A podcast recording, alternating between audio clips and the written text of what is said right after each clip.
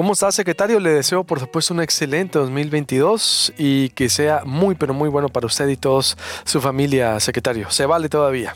Se vale todavía, señor Alberto. Igualmente, los mejores deseos para ti y tu equipo y muchas gracias por darnos esta oportunidad de comunicarnos con tu público. Al contrario, para eso estamos, hay que mantenernos más en comunicación. Y a ver, primero, ¿por dónde empezamos la situación de la pandemia, doctor, eh, si gusta? Porque también está aquí algo importante. Van a abrir dos módulos para atención de posibles casos COVID en Hermosillo para población vulnerable. Eso es lo importante, que no solo se concentra, como estaba antes, eh, en la arena o en los, vaya, lugares públicos, sino se van también ahora a las zonas vulnerables para atender eh, a los que realmente necesitan ahí o que para atacar la saturación de los servicios. Eh, es correcto, si bien es cierto, la arena sonora pues ha sido un punto anticipa importante durante toda la respuesta a la pandemia, pues es un punto que de alguna manera, si bien es céntrico para la ciudad, puede quedar ya alejado de otras regiones de la misma, del mismo municipio de Hermosillo. Por lo tanto, el día de hoy empiezan ya a funcionar y con horario extendido el Centro de Salud eh, Lomas de Madrid en el norte y el Centro de Salud Emiliano Zapata en el sur, con la intención de los mismos servicios que se están dando en la arena sonora se puedan ahora distribuir, acercar a la población del sur, acercar a la población del norte y de esa manera pues obviamente la población no tenga que trasladarse tanto eh, para poder ser evaluado y en su caso eh, ser muestreado para confirmar o descartar la presencia del virus eh, SARS-CoV-2. En relación a la pandemia, pues bueno, la semana pasada fue precisamente la semana en donde se reactivó la transmisión y los contagios. Esto es algo que veníamos comentando ya desde algunas semanas atrás en relación a qué era esperado, porque sabíamos que a consecuencia de la movilidad socioeconómica, las actividades que se llevaron a cabo en las fiestas decembrinas, sobre todo en las últimas dos semanas de diciembre, con la Nochebuena, con el Año Nuevo, pues iba a haber un incremento en los, en los contagios y esto es lo que ya para el caso específico de Sonora empezamos a ver de martes a miércoles, ¿no? Que cuando tuvimos ese cambio en nuestra tendencia descendente, que llevábamos ya cinco semanas disminuyendo los casos, pues bueno, para el miércoles estos empezaron a incrementar y hemos tenido este, este aumento eh, en la transmisión y en la cantidad de personas que se han confirmado para la COVID-19, pues prácticamente del miércoles a la fecha. ¿Cuántos van? ¿Cuántos hay ahorita en Sonora? ¿Cuál es la estadística? Claro, el, recordemos que están los números eh, acumulados, ¿no? que son aquellos que van registrando, sumando todos los días los casos que en su momento se han confirmado durante toda la pandemia. Estos son 127.259, pero el dato importante de este grupo son precisamente los que han enfermado en las últimas dos semanas, es decir, los que nosotros denominamos los casos activos, los que son el motor de la epidemia en este momento, los que pueden transmitirla, los que pueden todavía contagiar, los casos activos son 3.469. ¿Cuántos eran los casos activos hace una, hace dos semanas? Andábamos entre los 1.200, entre los 1.300, entonces estos se han incrementado a 3.469, es decir, casi un 110, 120% más, y es lo que estamos viendo en estos momentos.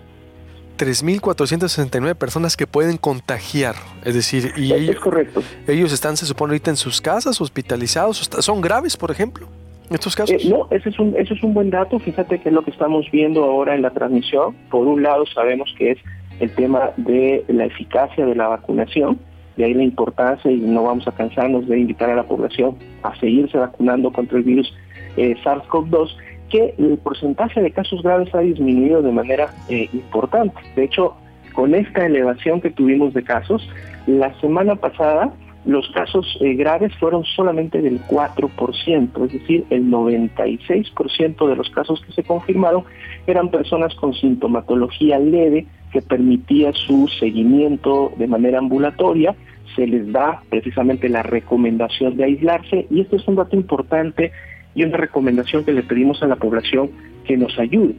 Cuando nosotros tenemos signos y síntomas de la enfermedad, en todo caso, la movilización que debemos de llevar a cabo es para ir a un centro de salud a valorar, sobre todo si somos personas con factores eh, de riesgo. Pero una vez que tenemos ya o confirmada la enfermedad o vimos a un médico, tenemos los signos y los síntomas, hay que autorresguardarnos en nuestros domicilios por la temporalidad conocida. 10 días es lo, lo, mínimo recomendable en estos momentos y si después de esos 10 días tengo 3 días ya asintomáticos, o sea, 3 días que no tengo signos y síntomas de enfermedad, ya me puedo reintegrar. Y esto aplica sobre todo a las personas que el día lunes de la semana pasada pues reiniciaron nuevamente sus actividades laborales. Si yo tengo signos y síntomas, no debo de ir a laborar, debo de ir mejor a buscar mi incapacidad médica, debo de ir a buscar mi consulta y entonces así evito llegar a un espacio y distribuir, dispersar, contagiar el virus a otras personas. Entonces es determinante. Si tienes síntomas, aíslate mínimo 10 días hasta que demuestres lo contrario, hasta que te hagas una prueba.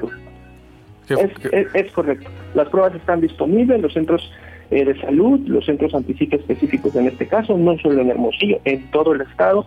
Tenemos pruebas antigénicas, que son las pruebas rápidas aseguradas, nos estuvimos preparando desde el mes de enero con todos los insumos, compramos una gran cantidad de pruebas antigénicas, compramos también todos los insumos y reactivos para las pruebas PCR. Doctor, porque ese es tema importante, digo, irse a hacer una prueba es costosa, eh, sea rápida o de PCR son de 500, 600, 1500, 2000 pesos una PCR, no son baratas. El sector salud tiene lo suficiente para ayudar a la población, pero eh, si me permite, se me atraviesa el corte y vuelvo con usted para iniciar la hora, doctor, ¿sí? ¿Me permite?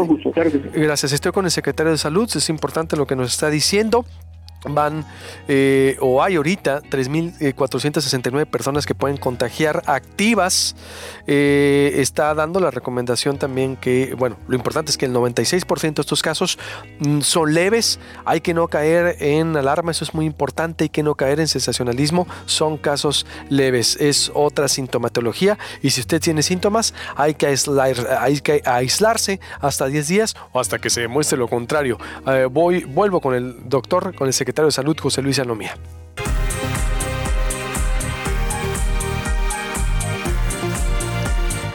Eh, vengo de la siguiente hora de hablar con el doctor José Luis Alomía, el secretario de Salud. Está al aire, me está dando datos duros, interesantes para quien va llegando o bienvenidos a Proyecto Puente. Eh, hay 3.469 personas que pueden contagiar ahorita o que son casos activos. Pero es un dato duro también importante que me está dando el doctor. El 96% de los casos mm, son de sintomatología leve o no graves. Es decir, que, y esto lo vincula el secretario a la vacunación. Y la recomendación también es que si usted tiene síntomas, dice, se aísle al menos 10 días hasta demostrar lo contrario. Ahí me quedaba, eh, doctor eh, José Luis Salomía. Muchas gracias, no, Roberto.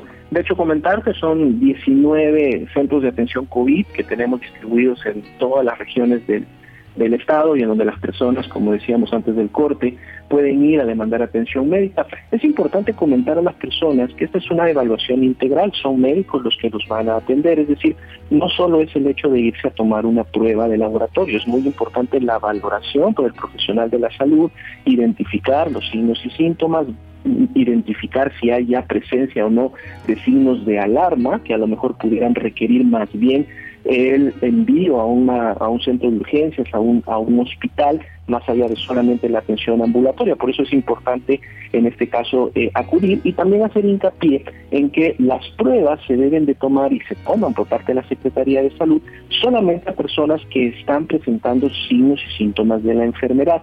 Es decir, la, los servicios institucionales son para los que desarrollan la sospecha de COVID-19, no para las personas que desean realizarse una prueba para saber si están o no contagiados. Entonces es importante que lo sepan cuando van a demandar atención de suficientes pruebas? Ese es un eh, dato que bueno, porque no es ahorita quien me está escuchando que tengo que ir a hacerme una prueba para ver si tengo. Tienes que tener síntomas, eso es muy importante.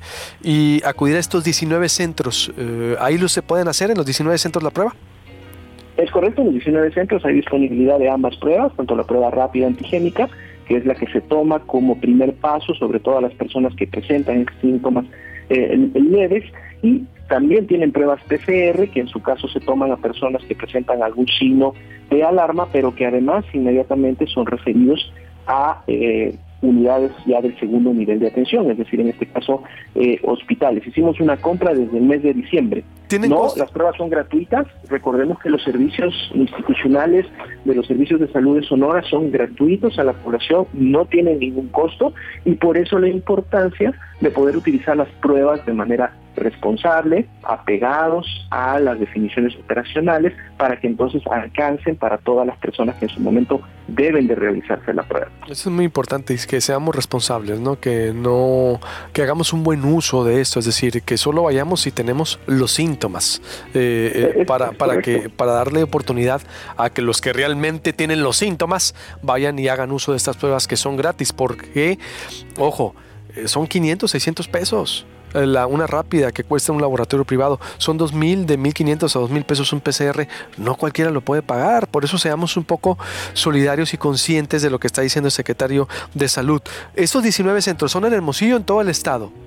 En todo el estado, en Hermosillo son tres, los que habíamos comentado, ¿no? De la Arena Sonora que ya conocíamos y estos dos nuevos centros que se abren al sur y al norte, pero también tenemos centros de atención COVID en Caborca, en Agua Prieta, Magdalena, Cananea, Nogales, Santana, Ciudad Obregón, Guaymas, Álamos, Echojoa, Guatabampo, Bajobampo, Villajuárez, Navojoa, San Luis Río Colorado.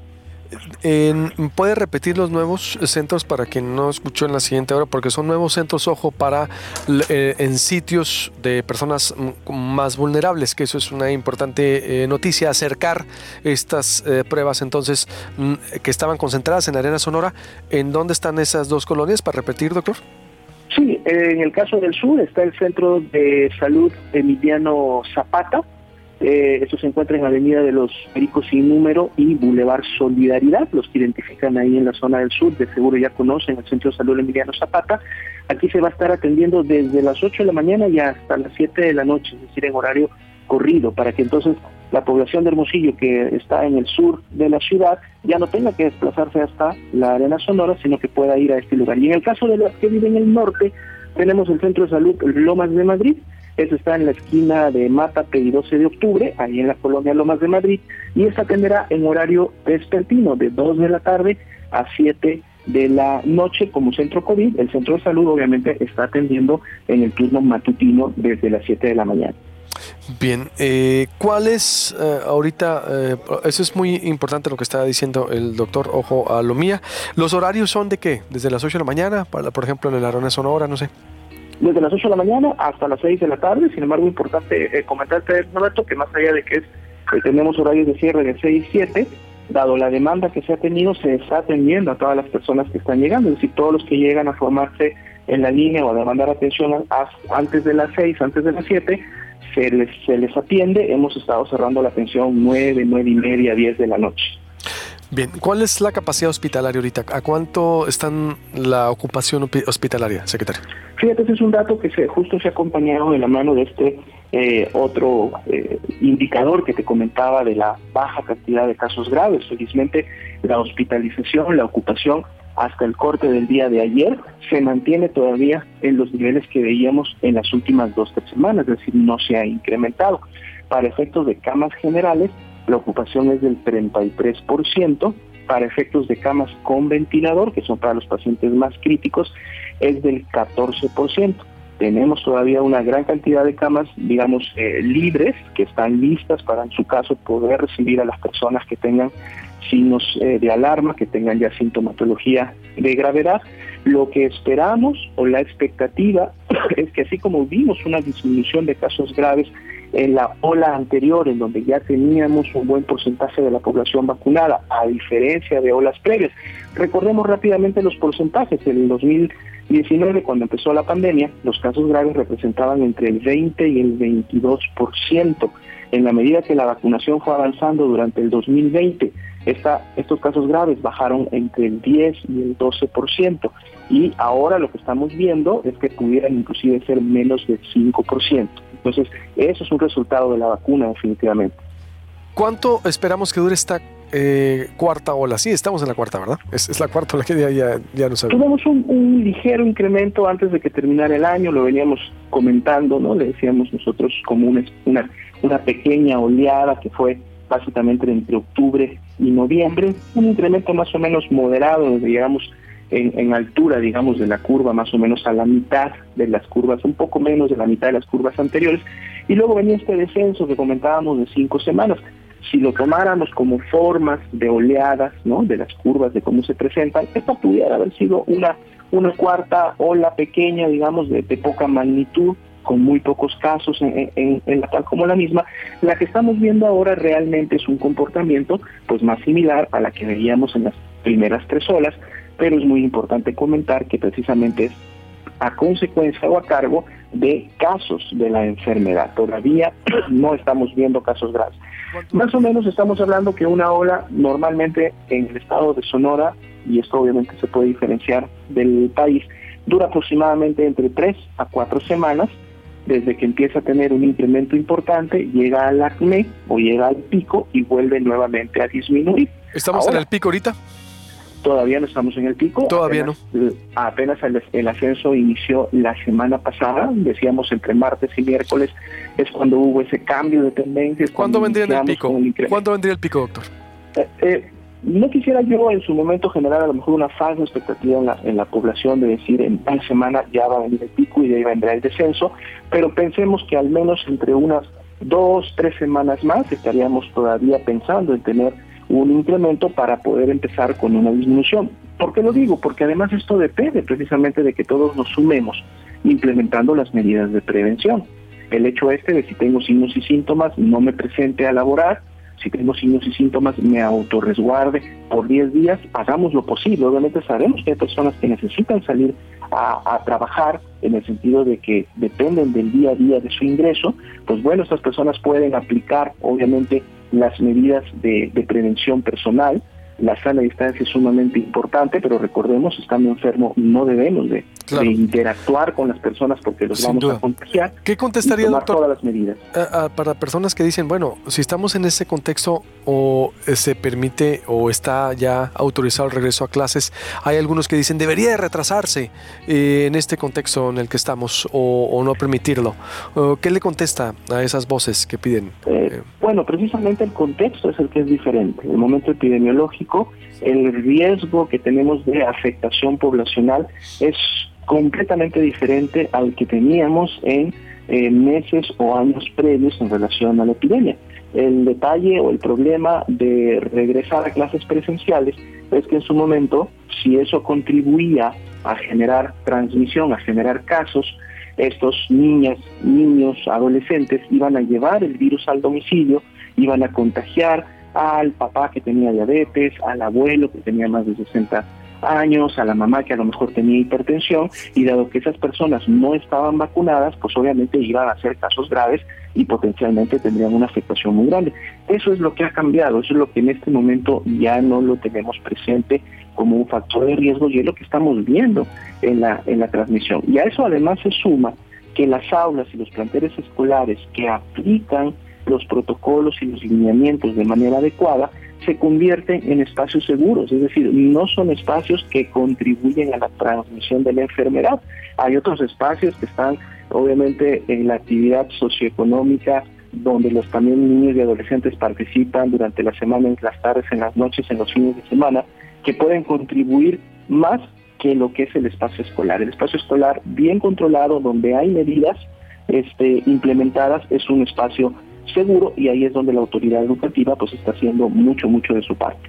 ¿Qué le dice a la población eh, en estos, eh, para qué recomendaciones, doctor, para cerrar? Digo, hay muchos temas más eh, que podemos estar, mm, por supuesto, abordando, pero para la gente, para que no caer en ese miedo, porque como decía ahorita la misma vicerrectora, lo que dijo, a ver, y va a haber más casos y va a seguir y tenemos que afrontarlo con responsabilidad. ¿Qué le dice para no caer en esa histeria y en una narrativa del miedo, o, doctor? ¿Qué, ¿Qué, le dice? Porque así está el mundo, en todas partes del mundo es el mismo, es el mismo contexto que hay eh, ahorita. Eh, es decir, eh, lo que, de lo que está hablando usted, de lo que estamos hablando, esto es mundial, no es solo en, Sonora. Definitivamente. Lo primero y lo más importante es mantenernos informados, pero informados con, obviamente, los datos, con la información oficiales que en este caso da la Secretaría de Salud del Estado. Recordemos que hay mucha información fluyendo en todas las redes sociales, mucha de esa información no está validada, no es emitida por los expertos en la materia no está sustentada en evidencia científica. Entonces, la primera recomendación es siempre informarnos de las fuentes oficiales. Hay muchas páginas, tanto del gobierno federal como nuestra, nuestra propia información de la Secretaría de Salud que la población puede este, consultar y en donde además tienen acceso todos los días a la estadística que estamos publicando, no solo en el contexto del Estado, sino también en el contexto de cada uno de los municipios. Y ahí pueden ver cómo en su momento se está comportando la epidemia. Tenemos las conferencias de prensa una vez a la semana, en donde acompañamos al gobernador y damos una actualización del, panorama. Y obviamente la aplicación de las medidas preventivas siguen ahora más que nunca vigentes, todos debemos de volvernos a sumarse, a lo mejor habíamos eh, relajado las mismas un poco por las actividades decembrinas, pues bueno, hay que volver a retomarlas, no hay que olvidar aquellos lineamientos que son para los centros laborales, aquellos lineamientos que se deben aplicar en los restaurantes, en los bares, en los centros comerciales, en todas las áreas en donde las personas demandan, demandan servicios. No es suspender estos servicios. Ya no estamos en un momento epidemiológico en donde estas actividades deben de cesar, deben de realizarse con responsabilidad y poniendo en práctica las medidas preventivas. Por último, y todo el año nos las vamos a llevar así, porque vienen más variantes. A veces ya hasta parece chiste de una variante y que esté con otra y que una surgió en Francia, otra surgió allá y otra por acá. Digo, a ver, momento. Eh, es decir, todo, y por eso la gente se pregunta, ¿todo el año todavía nos las vamos a llevar así, doctor? Fíjate que precisamente ahí es donde entra la importancia de lo que debemos de estar monitoreando y debemos de estar muy atentos es a la afectación poblacional, no a la curva solo de casos confirmados o de cómo se incrementan los casos, porque recordemos que COVID-19 vino para quedarse, SARS-CoV-2 va a estar circulando de aquí para adelante. Por lo tanto, vamos a tener brotes estacionales, vamos a tener al virus en su momento presentándose entre la población, contagiando, así como todos los años previos a la pandemia. Todos en algún momento teníamos uno o dos cuadros de gripa leve, moderada al año, pues bueno, virus SARS-CoV-2 va a ser otro de esos virus que año con año nos, nos va a estar dando gripas, nos va a estar dando infecciones respiratorias agudas y que en la población vulnerable va a estar causando enfermedad grave. Eso es lo que se llama endemia, ¿no? Por eso la expectativa... Eh, lo esperamos todo el año. Exacto. Eh, la expectativa es que en algún momento de este año, ¿no? En algún momento de este año, la fase epidémica pudiera pasar ya a una fase endémica. ¿Cuándo será una endemia? Cuando, uno, la afectación poblacional ya no sea tan elevada, ya sea porque tenemos inmunidad natural, porque nos enfermamos, o tenemos inmunidad adquirida porque nos colocamos la vacuna, los refuerzos en su momento, el siguiente ciclo de vacunación cuando en su momento se vaya a presentar, y al igual que con la influenza, vamos entonces a tener que regresar a esta endemia, influenza es endémica, y entonces tendremos actividades similares a las que teníamos cuando solamente circulaba influenza. Bien, doctor, le agradezco y te pido mantenernos en contacto para estar comunicando lo que hacen y las, por supuesto, recomendaciones a la población. Gracias, doctor.